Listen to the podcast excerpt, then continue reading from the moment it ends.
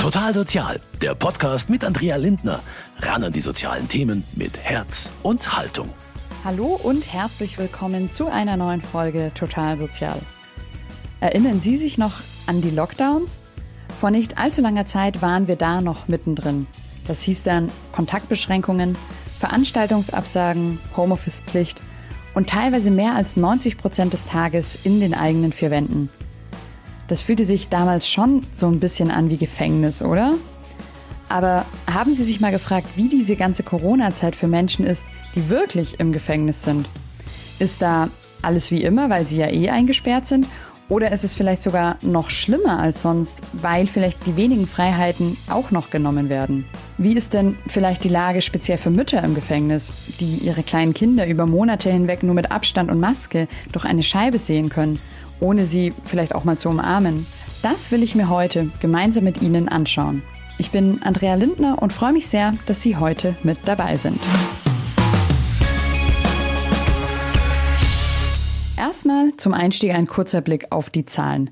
Laut Statistischem Bundesamt waren am 31. März 2020, also im ersten harten Lockdown, in Bayern 7648 Menschen inhaftiert. Davon waren 7153 Männer und 495 Frauen. Das heißt also, auf rund 15 inhaftierte Männer kommt nur eine Frau. Und genau deswegen möchte ich mir heute mit Ihnen speziell die Situation von Frauen in Haft während Corona anschauen. Denn sie sind nicht nur ein sehr kleiner Teil im Vergleich zu den Männern, sie werden aus genau diesem Grund strukturell benachteiligt im Strafvollzug. So wird zum Beispiel der Großteil der weiblichen Häftlinge in Bayern zentral in Eichach bei Augsburg untergebracht, was dann zum Beispiel zu langen Anfahrtswegen für Angehörige führt oder es für die Frauen sehr schwierig macht, ihr Leben nach der Haft in der alten Heimat weit weg zu organisieren. Diese strukturellen Benachteiligungen werden wir uns heute in der neuen Folge Total Sozial gemeinsam anschauen. Aber eben auch auf die Fragen blicken, wie war es denn mit Corona? Was hat sich da speziell für Frauen in Haft geändert? Das bespreche ich heute mit zwei Sozialpädagoginnen vom Sozialdienst katholischer Frauen. Die beiden arbeiten bei der straffälligen Hilfe und unterstützen so Frauen vor, während und nach der Haft mit Rat und Tat. Die straffälligen Hilfe ist seit mehr als 100 Jahren im Tätigkeitsfeld des SKF München zu finden. Iris Kümmerer ist seit 2019 Leiterin des Fachdienstes und sie sagt, Corona hat die Frauen im Gefängnis mit voller Härte getroffen. Ja, also insgesamt ähm, war es erstmal so, dass die Frauen ähm, während Corona in Quarantäne müssen. Das müssen sie jetzt immer noch. Also Corona ist auch immer noch da. Das heißt, wenn ähm, jemand ähm, inhaftiert wird, dann ähm, muss sie ähm, 14 Tage in Quarantäne. Und ähm, das heißt dann im Prinzip ähm, Einzelhaft, also äh, dass die dann in einer einzelnen Zelle ist und nur sozusagen Kontakt ähm, zu einer Beamtin hat, wenn ähm, zu den Essensausgaben. Und ähm, das ist natürlich gerade die erste Zeit der Inhaftierung ist ja besonders äh, ja eine besonders sensible Zeit, ähm, je nachdem auch wie die Situation ist, ob man sich, ähm, sage ich mal, äh, gestellt hat oder ob man inhaftiert wurde, ob man in U-Haft ist, ähm, ob man sich im Prinzip schon ein bisschen mit diesem Gedanken ähm, ja sich ein bisschen vorbereitet hat, beschäftigt man sich einfach damit, mit diesen Dingen. Ähm, wieso bin ich hier gelandet? Ähm, wie soll es weitergehen? Und gerade in dieser sensiblen Zeit tatsächlich auch alleine zu sein, ähm, das kann, ist für viele ja eine, wirklich eine sehr schwierige Zeit. Um die aktuelle Situation und die Probleme speziell durch Corona zu verstehen, ist es zunächst erstmal wichtig, die Situation im Strafvollzug von Frauen allgemein zu verstehen. Deswegen möchte ich von Iris Kümmerer, der Leiterin des Fachdienstes Straffälligen Hilfe beim SKF, zunächst einmal wissen, wie ist denn die Situation für Frauen in Haft allgemein, also unabhängig von Corona? Die Frauen sind in einen der sieben Haftanstalten in Bayern untergebracht. Die größte Haftanstalt ist in Eichach. Das ist ähm, eben eine ähm, zentrale Unterbringung. Die Frauen kommen aus ganz Bayern ähm, dorthin. Und das macht zum Teil eben auch diese Entlassungsvorbereitung so sehr schwierig, weil man natürlich, ähm, wie findet man eine Wohnung von ähm, Eichach aus, wenn man ähm, in Würzburg oder in äh, Regensburg oder eben am nahe der tschechischen Grenze dort ähm, wieder hin zurück möchte. Genauso macht es das schwierig ähm, mit der ähm, Besuch von Angehörigen. Dann die Kurzstrafen sind dann zum Teil in den regionalen ähm, Haftanstalten in München. Sie hatten jetzt auch gesagt, bei den strukturellen Benachteiligungen, also zum einen ist es ja dieses dass es dann zum Beispiel nur dieses eine große in Eichach gibt und dann eben vielleicht auch Familienangehörige, Besucher sehr, sehr weit anreisen müssen. Aber eben auch so dieses Thema, dass es ein Gefängnis dann gibt für alle Delikte. Und Sie hatten ja gesagt, bei den Männern ist das getrennter. Wo sehen Sie da einen konkret einen strukturellen Nachteil für die Frauen, wenn jetzt eben vielleicht eine Frau, die nur irgendwie ein paar Monate irgendwie dort ist, mit einem Betrugsdelikt, mit einer ähm, Frau, die vielleicht jemand umgebracht hat, eben in der gleichen Zelle ist oder im gleichen Gang. Also es wird schon meines Erachtens versucht, in Eichach auch in, in, zu unterscheiden nach den Flügeln, aber ähm, vor Corona war es schon möglich, ähm, dass sie dann auch Kontakt hatten. Also es ist natürlich schon ähm, so, dass das kritisch gesehen werden kann, weil ähm, die Frauen ja eine ganz andere ähm, Geschichte hinter sich haben, eine andere Sozialisation und ähm, ich sag mal möglicherweise auch theoretisch jetzt auch voneinander ähm, was gelernt werden kann. Ähm, Schwierig ist es natürlich, was die Sicherheitsbestimmungen angeht, weil natürlich jemanden mit einem Mord, der hat tatsächlich eben vielleicht auch nochmal andere Sicherheitsbestimmungen als, ähm, als jemand, ähm, der eben auch vielleicht eine bessere Sozialprognose hat oder einfach eher ein geringeres Delikt. Und wenn aber eben alle Sicherheitsbestimmungen für alle Frauen gelten, ähm, dann wird einfach zu wenig differenziert. Also gerade jetzt für die ähm, geringeren ähm, Straftaten ähm, wäre es halt wirklich sehr viel sinnvoll, mit anderen Maßnahmen zu arbeiten. Also viel mehr eben im offenen Vollzug, äh, was es einfach bei den Männern ähm, dann möglich ist. In Eichach gibt es sechs ähm, offene Vollzugsplätze bei 400 ähm, über 400 Haftplätzen. Und das ist natürlich ähm, aus unserer Sicht viel zu wenig. Woran liegt es, dass es da gerade in dem Bereich, also bei Frauen, so wenige gibt. Ich kann mir vorstellen, aber weiß ich natürlich auch nicht, können Sie ja gleich sagen, dass in Deutschland sowas auch geregelt ist. Also, dass man sagt, bei den und den Delikten ab der und der Haftlänge gibt es auch einen offenen Vollzug, weil mir jetzt als Laie natürlich jetzt auch nicht klar wäre, warum eine Frau, die vielleicht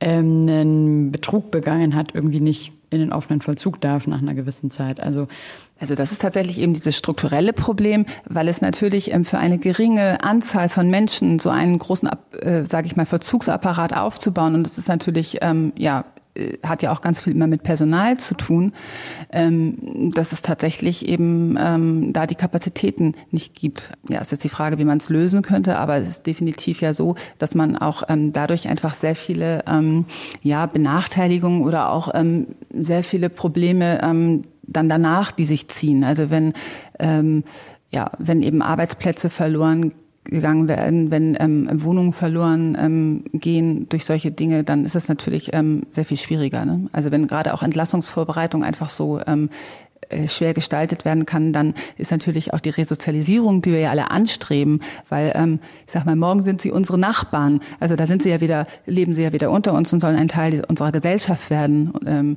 die, ähm, die Frauen, die dort in Haft sind. Und ähm, je, ähm, ja, je schwieriger natürlich ähm, Entlassungsvorbereitungen sind, desto schwieriger ist so eine Resozialisierung möglich. Wir hatten es vorhin ja schon ganz kurz mal vom Thema so Arbeiten. Ähm, da haben Sie ja auch gesagt, dass es da eben schwieriger ist nochmal für Frauen. Also ist es so, dass da dann einfach nicht die passenden Ausbildungsberufe angeboten werden oder die passenden Jobs, die Frauen irgendwie spannend finden oder auch zu ihren Stärken passen? Oder was ist da für, für Frauen so die Schwierigkeit beim, bei dem Thema Jobs, Ausbildung und Arbeit? Es gibt ähm, insgesamt in Haft zu wenig ähm, Ausbildungsplätze, ähm, die ähm, differenziert sind, die unterschiedliche Ausbildungsberufe abdecken ähm, und natürlich auch zu wenig Arbeitsplätze. Wir haben natürlich auch das Problem, wenn Frauen eher zu ähm, kürzeren Strafen verurteilt werden, dass dann natürlich das manchmal gar nicht für eine Ausbildung reicht. Ähm, das ist eben insgesamt das Problem, dass es vielleicht von einer Gruppe immer nur zu wenig gibt und dass sich dann für die nicht lohnt, ähm, eine Qualifizierungsmaßnahme anzubieten. Ähm, genauso wie mit Analphabetisierungskursen. Wir haben auch viele Frauen, die ähm, tatsächlich eben nicht lesen und schreiben können, aber dann sind das vielleicht eben vier oder fünf Frauen zu einer bestimmten Zeit, die dann für seinen Kurs in Frage kommen und dann lohnt es sich nicht, den anzubieten. Also das ist einfach dieses ähm, Problem, dass, ähm, dass es ähm, sehr unterschiedliche individuelle Probleme gibt, die aber eben nicht in großer Anzahl vorkommen. Und ähm, das ist dann sehr schwierig, eben solche Lösungen auch anzubieten. Ähm, das ist eben das Problem, was wir haben. Wir bräuchten eben sehr viel mehr individuelle Lösungen. Das Team der straffälligen Hilfe, also die insgesamt neun Sozialpädagoginnen im Team um Ihres Kümmerer, versuchen ihren Beitrag zu leisten und den Frauen ganz individuell Lösungen, vor allem aber auch Perspektiven anzubieten. Und ganz wichtig, sie sind vor allem da und hören zu. Ja, jetzt haben wir ja ganz äh, viel schon über die Herausforderungen der Frauen und die Benachteiligungen und die Probleme gesprochen. Jetzt würde ich gerne mal mit Ihnen auf Ihre Arbeit sozusagen kommen, auf die Arbeit auch des SKF und der Straffälligen Hilfe, wie Sie denn auch eben diese Frauen unterstützen und unterstützen können, auch in ihren verschiedenen Herausforderungen vor, während und dann auch für die Zeit nach der Haft? Ja, wenn es besonders gut läuft, dann kommt eine Frau schon vor der Haft zu uns, hat also irgendwie schon ähm, da ähm, von uns erfahren und wendet sich eben an uns zur Vorbereitung all der Dinge, die dann geregelt werden müssen. Was passiert mit meiner Wohnung? Was passiert mit meiner Habe? So nennt man die Gegenstände sozusagen, die man dann eben hat, Habe sichern. Ähm, aber natürlich auch ähm, andere Dinge. Was passiert äh, mit, Ange mit meiner, mit meinen Kindern? Wer kümmert sich um die? Also das haben wir jetzt auch in einigen Fällen konnten wir da wirklich auch ähm, schöne Erfolge erzielen dass eben tatsächlich auch eine für ähm, einen bestimmten Zeitraum eine Mietkostenübernahme vom Jobcenter ähm, gewährleistet werden kann. Und das ist wirklich was, wo auch viele Menschen einfach oder viele Frauen, viele Klientinnen von uns Unterstützung benötigen, ähm, weil es ist möglich für eine bestimmte Zeit zum Beispiel solche ähm, Übernahmen ähm, zu beantragen, aber ähm, im Prinzip braucht man etwas Hartnäckigkeit und auch tatsächlich eben im Umgang mit den Behörden. Das ist nämlich gar nicht so einfach. Und ähm, genau, wenn das, ähm, äh, das ist natürlich eben der Idealfall passiert, aber leider nicht so häufig, dass sich Frauen auch schon vor der Haft an uns wenden. Ähm, und ähm, dann lernen wir sie in der Regel in der Haft kennen. Also die äh, Frauen schreiben einen sogenannten Rapportschein, einen Antrag, dass sie mit uns sprechen möchten. Das ist ein freiwilliges Angebot. Ähm, das ist eben auch ähm, der Unterschied zu dem, ähm, was eben die, ähm, zu dem, was es in der Justiz ist. Wir, sie können mit uns sprechen, sie müssen nicht. Und mit welchen Themen kommen die Frauen da zu Ihnen? Ähm, viele äh, Frauen wenden sich erstmal, sage ich mal, mit so einem profanen Wunsch, nämlich den Wunsch nach eigener Kleidung an uns. Wir ähm, haben die Möglichkeit, aus Spendengeldern sogenannte Wäschepakete zur Verfügung zu stellen, weil es einfach ähm, ja nochmal was anderes ist, wenn man mit ähm, seine eigene ähm, Wäsche ähm, trägt. Und ähm, das ist erstmal dann oft so ein bisschen der Gesprächsaufhänger, dass sie dann ähm, über dieses Wäschepaket dann mit einer ähm, Kollegin eben, mit einer Mitarbeiterin, ähm, ja, ähm, in, sich in Verbindung setzen und mit der sprechen und ähm, dann auch merken, ähm, äh, dass sie sich da öffnen können. Und dann sind natürlich die Themen, also gibt es ähm, viele psychosoziale Themen, tatsächlich eben auch dieses Thema ähm, Schuldgefühle gegenüber den Kindern, ähm, wie geht es meinen Angehörigen da draußen, ähm, was habe ich in meinem Leben ähm, falsch gemacht, was kann ich jetzt besser machen, ähm, auch Ziele zu formulieren für, ähm, für die Zukunft. Und ähm, dann gibt es natürlich auch sehr viel praktische Anliegen. Es muss eben, es ist eben nichts geregelt. Ähm, ich brauche noch Unterstützung bei der ähm, äh, bei der Übernahme der Mieten bei der Wohnungsraumsicherung. Ähm, ich habe noch meine Habe nicht gesichert. Es sind noch, gibt noch Tüten, die irgendwo rumstehen und wo noch wichtige Dokumente sind, Geburtsurkunden. Ähm, dann ist es natürlich aber auch ganz wichtig, die Entlassungsvorbereitung, ähm, zu gucken, wo gehe ich hin nach der Haft, ähm, wie realistisch sind meine Pläne, ähm, habe ich eine Unterkunft. Ähm, das ist natürlich ein, ähm, ja, ein schwieriges Unterfangen in München, eine Unterkunft zu, ähm, zu finden.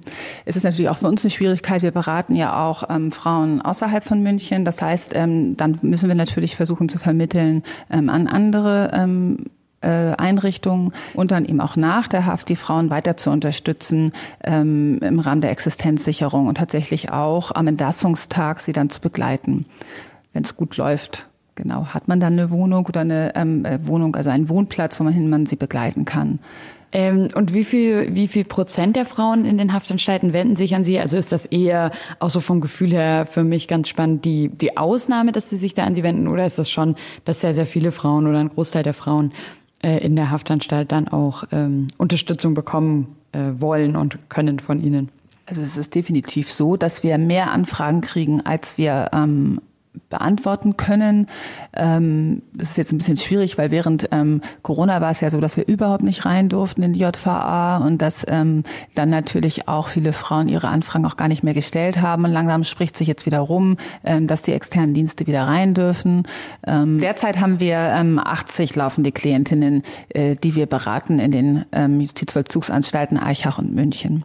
Sie haben jetzt schon gesagt, im, im Best Case übernimmt vielleicht dann zum Beispiel das Amt auch für eine gewisse Zeit noch die, die Mietkosten. Was ist denn so der Worst Case? Also das ist ja eigentlich ein ganz spannendes Thema. Denkt man ja so selber nicht drüber nach, weil man nicht betroffen ist. Also was passiert denn bei den meisten Frauen dann mit der Wohnung und den Sachen, die da drin sind? Also wird das einfach weggeworfen oder wird das irgendwo eingelagert? Ja, im schlechtesten Fall hat man gar nichts mehr hat keine Papiere mehr, kein Personalausweis, vielleicht auch noch der Aufenthaltstitel abgelaufen. Ähm, und muss im Prinzip ganz von vorne anfangen. Hat nur noch die Kleidung, die man am Leibe trägt, mit der man verhaftet wurde. Häufig erleben wir das auch tatsächlich, äh, dass es dann Entlassungen gibt, die überhaupt nicht vorbereitet sind, die auch überraschend kommen. Freitagmittags 12 Uhr ist Worst Case. Ich stehe mit meinen ähm, Kartons. Ich habe zum Beispiel kein Geld für Koffer. Ich stehe mit meinen Kartons am Eichacher Bahnhof und weiß nicht, wie es jetzt weitergeht. Ich habe noch eine Fahrkarte bekommen äh, von der JVA, um dahin zu fahren, wo ich, wo ich hinfahren will. Aber ähm, ja, es gibt dann kein, ähm, ich habe dann keine Idee, wie es eigentlich weitergeht. Das wäre so der Worst Case, kommt aber tatsächlich auch vor. Der Arbeitsalltag von Frau Kümmerer und ihrem Team liegt wohl oft irgendwo dazwischen, zwischen Best und Worst Case. Aber Alltag, den gab es so beim Team der straffälligen Hilfe so sowieso nicht mehr wirklich seit diesem März 2020 und dem ersten Lockdown. Denn Corona hat den Arbeitsalltag dort auch ziemlich auf den Kopf gestellt. Wie sich Corona also in der straffälligen Hilfe ausgewirkt hat, das habe ich Christina Heimpel gefragt. Sie ist Sozialpädagogin im Team von Frau Kümmerer. Wie haben Sie denn die Situation der Frauen wahrgenommen, jetzt auch in dieser ganz extremen Lockdown-Zeit vielleicht? Also wie ging es den Frauen im Gefängnis? Also ich denke, dass es ähm, jetzt nicht nur den Frauen, sondern generell allen Inhaftierten während der Zeit extrem schlecht ging, weil komplett der Kontakt nach außen einfach weggebrochen ist, bis die JVA reagieren konnte, was sie sehr schnell getan hat. Also man sieht schon, ähm, dass, wie gesagt, mit diesem, mit diesem Lockdown und auch mit diesem Cut überhaupt nichts mehr möglich war. Und ähm, die komplette Struktur, ähm, die jetzt von außen so ein bisschen auch kommen konnte, einfach weggefallen ist. Und ähm, ich denke, dass da eine relativ schnelle Vereinsamung auch stattgefunden hat. Ähm, wo sehen Sie vielleicht nochmal, ähm, eben jetzt auch ohne das irgendwie zu werten, aber aus Ihrer Erfahrung und in Ihrer Zusammenarbeit mit den Frauen, also wo würden Sie sagen, vielleicht gab es Punkte, die für, für Frauen das jetzt einfach besonders ähm, schwer gemacht hat? Also ich glaube, dass es ähm, für die Mütter besonders schwierig ist. Ich meine, ähm, in der JVA Eichach jetzt zum Beispiel ähm, gibt es die wunderbare Möglichkeit zu skypen, was wirklich ganz großartig ist, weil viele Mütter sich dann auch, also als dann wieder so ein bisschen Lockerungen kamen und auch Besuche dann wieder erlaubt waren, natürlich beschränkt, sich dagegen entschieden haben, die Kinder vor Ort zu sehen. Ähm, jetzt zum einen natürlich mal, weil JVA einfach eine Nummer für sich ist, ja, und auch ein einschneidendes Erlebnis sein kann. Auf der anderen Seite aber weil ähm, man sich auch nicht berühren darf. Und wie schrecklich muss das für eine Mutter sein, ihr Kind nicht zu umarmen, ähm, wenn es ihm gegenüber sitzt. Alle tragen eine Maske, man sitzt hinter einer Scheibe, das hat eine ganz andere Qualität. Und ähm, da kann ich mir schon vorstellen, dass das eine besondere Geschichte war. Genau. Wie hat sich denn jetzt Ihre Arbeit ganz konkret auch verändert durch Corona? Also Sie konnten ja dann bestimmt während diesen Lockdowns auch vielleicht gar nicht mehr rein. Ging das dann nur noch schriftlich oder per Telefon? Also wie, wie ist da dann der Kontakt mit den Frauen? Wie hat sich das verändert durch Corona? Das ist richtig. Wir ähm, konnten bei dem äh, ersten und beim zweiten Lockdown konnten wir nicht mehr in die JVA und ähm, haben natürlich Alternativen gesucht. Es ist immer die Möglichkeit gegeben zu telefonieren, also die Frauen anzurufen. Ich habe da eher den Schriftweg äh, gewählt, weil ich äh, der Meinung war, dass also in dem Telefonat, das was ich irgendwie sage, verpufft vielleicht auch früher oder später und was ich schriftlich habe, kann ich mir auch immer mal wieder nehmen. Und ich habe relativ ähm, ja persönliche und auch emotionale Briefe geschrieben, weil ich so das Gefühl hatte, dass ich damit auch noch mal noch mal ein bisschen mehr Anteil nehmen kann und doch vielleicht ein bisschen Realität auch bringen kann, auch wenn ich nicht da bin. Und ähm, das ist tatsächlich ganz gut angekommen. Also da haben die Frauen ähm, viel geschrieben und ich kriegte te teilweise auch Zuschriften von anderen, die ich noch nicht kannte.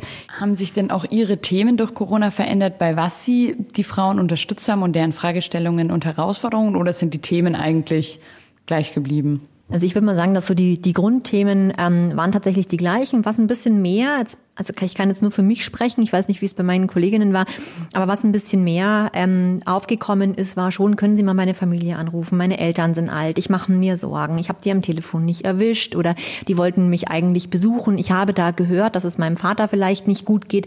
Also da war ganz viel Sorge, weil da die Kontaktmöglichkeiten einfach zumindest ganz am Anfang nicht so gut gewesen sind. Und dann ist man einfach komplett ohnmächtig, weil man nicht handlungsfähig ist. Ja, das war natürlich dann einfach noch mal, noch mal schwerer.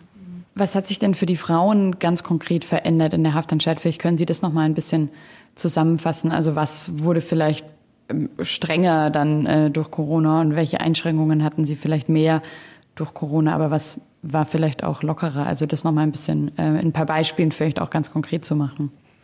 Also ich denke, was ähm, ganz schwierig war für alle, war einfach ähm, mit dem Lockdown, dass keine Besuche mehr möglich waren.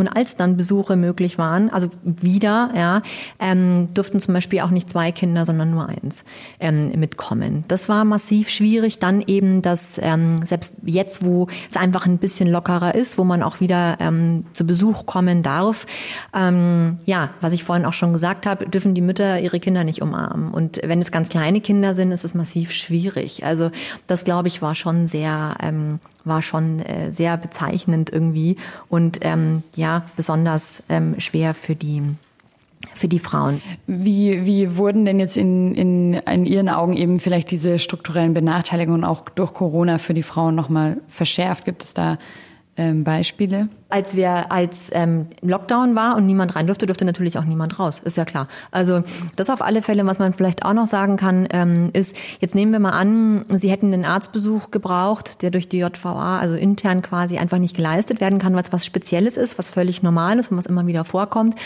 Dann müssen Sie äh, nach draußen und müssen da in eine Praxis.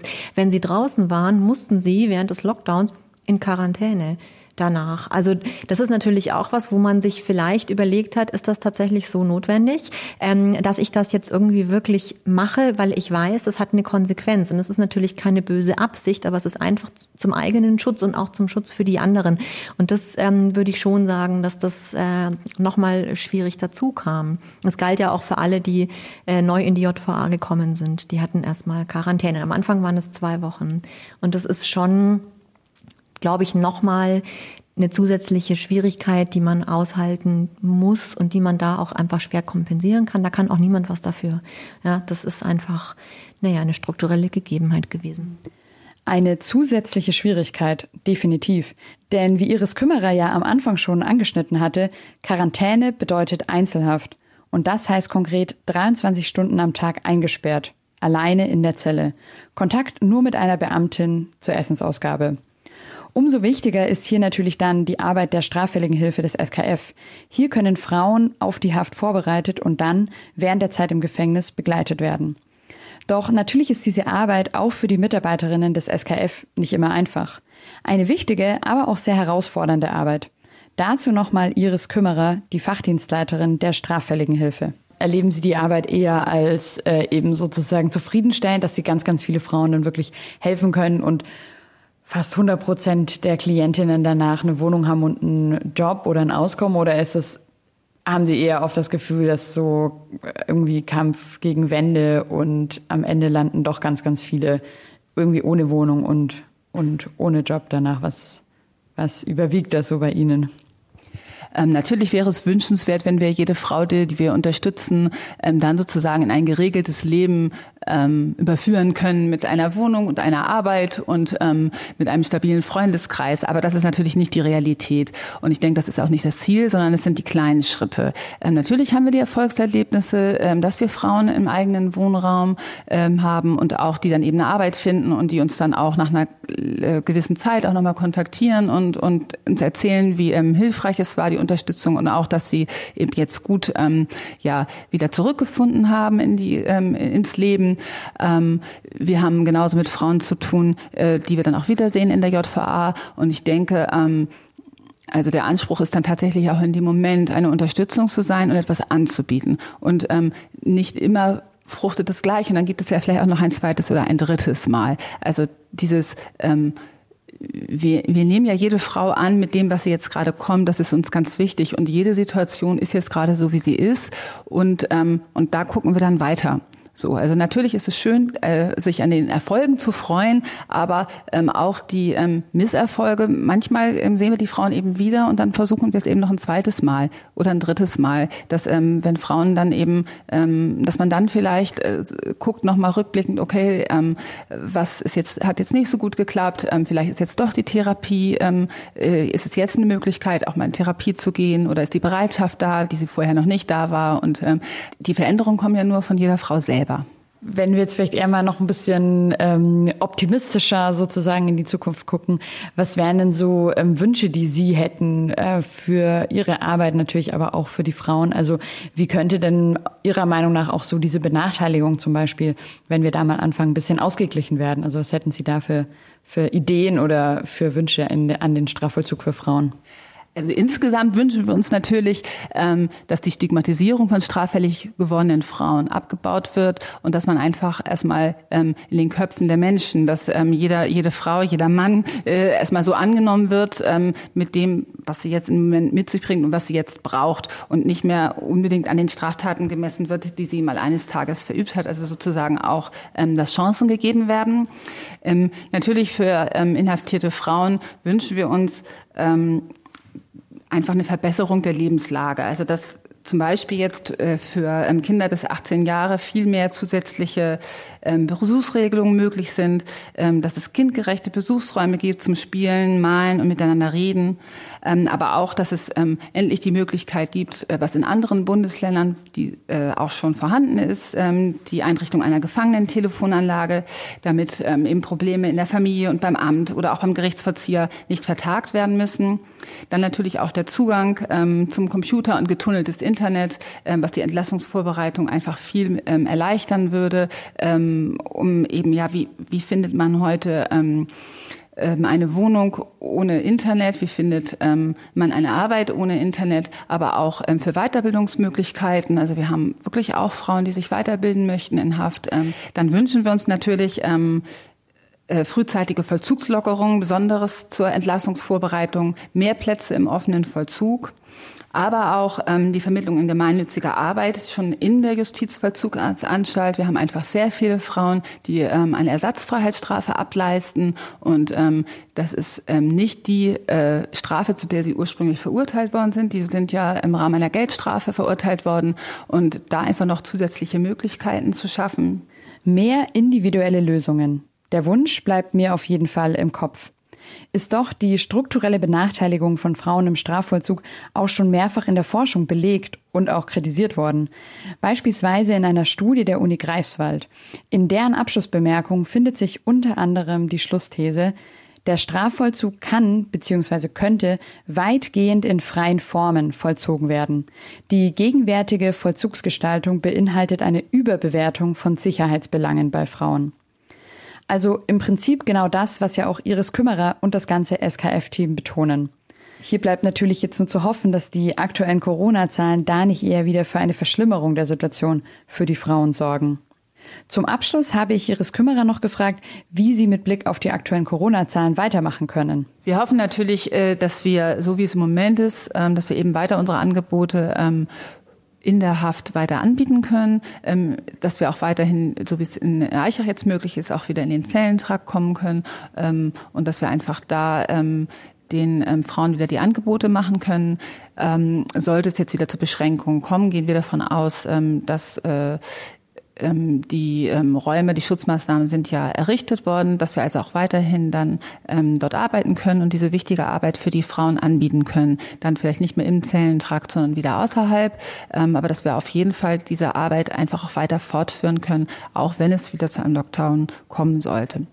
Zusätzlich ähm, ist es natürlich so, das machen wir aber jetzt ähm, auch unabhängig von Corona, dass wir ähm, den Frauen insgesamt ähm, weiter auch per Brief sozusagen versuchen, Kontakt zu halten. Ähm, das haben wir jetzt tatsächlich während Corona auch nochmal zusätzlich gemacht, ähm, zu Ostern, aber jetzt auch zu Weihnachten, dass jeder von unserer, äh, von den betreuten Frauen ähm, eine Karte bekommt mit persönlichen Worten und auch, ähm, auch nochmal so eine Briefmarke, die sie dann auch verwenden kann, um ähm, Angehörigen zu schreiben.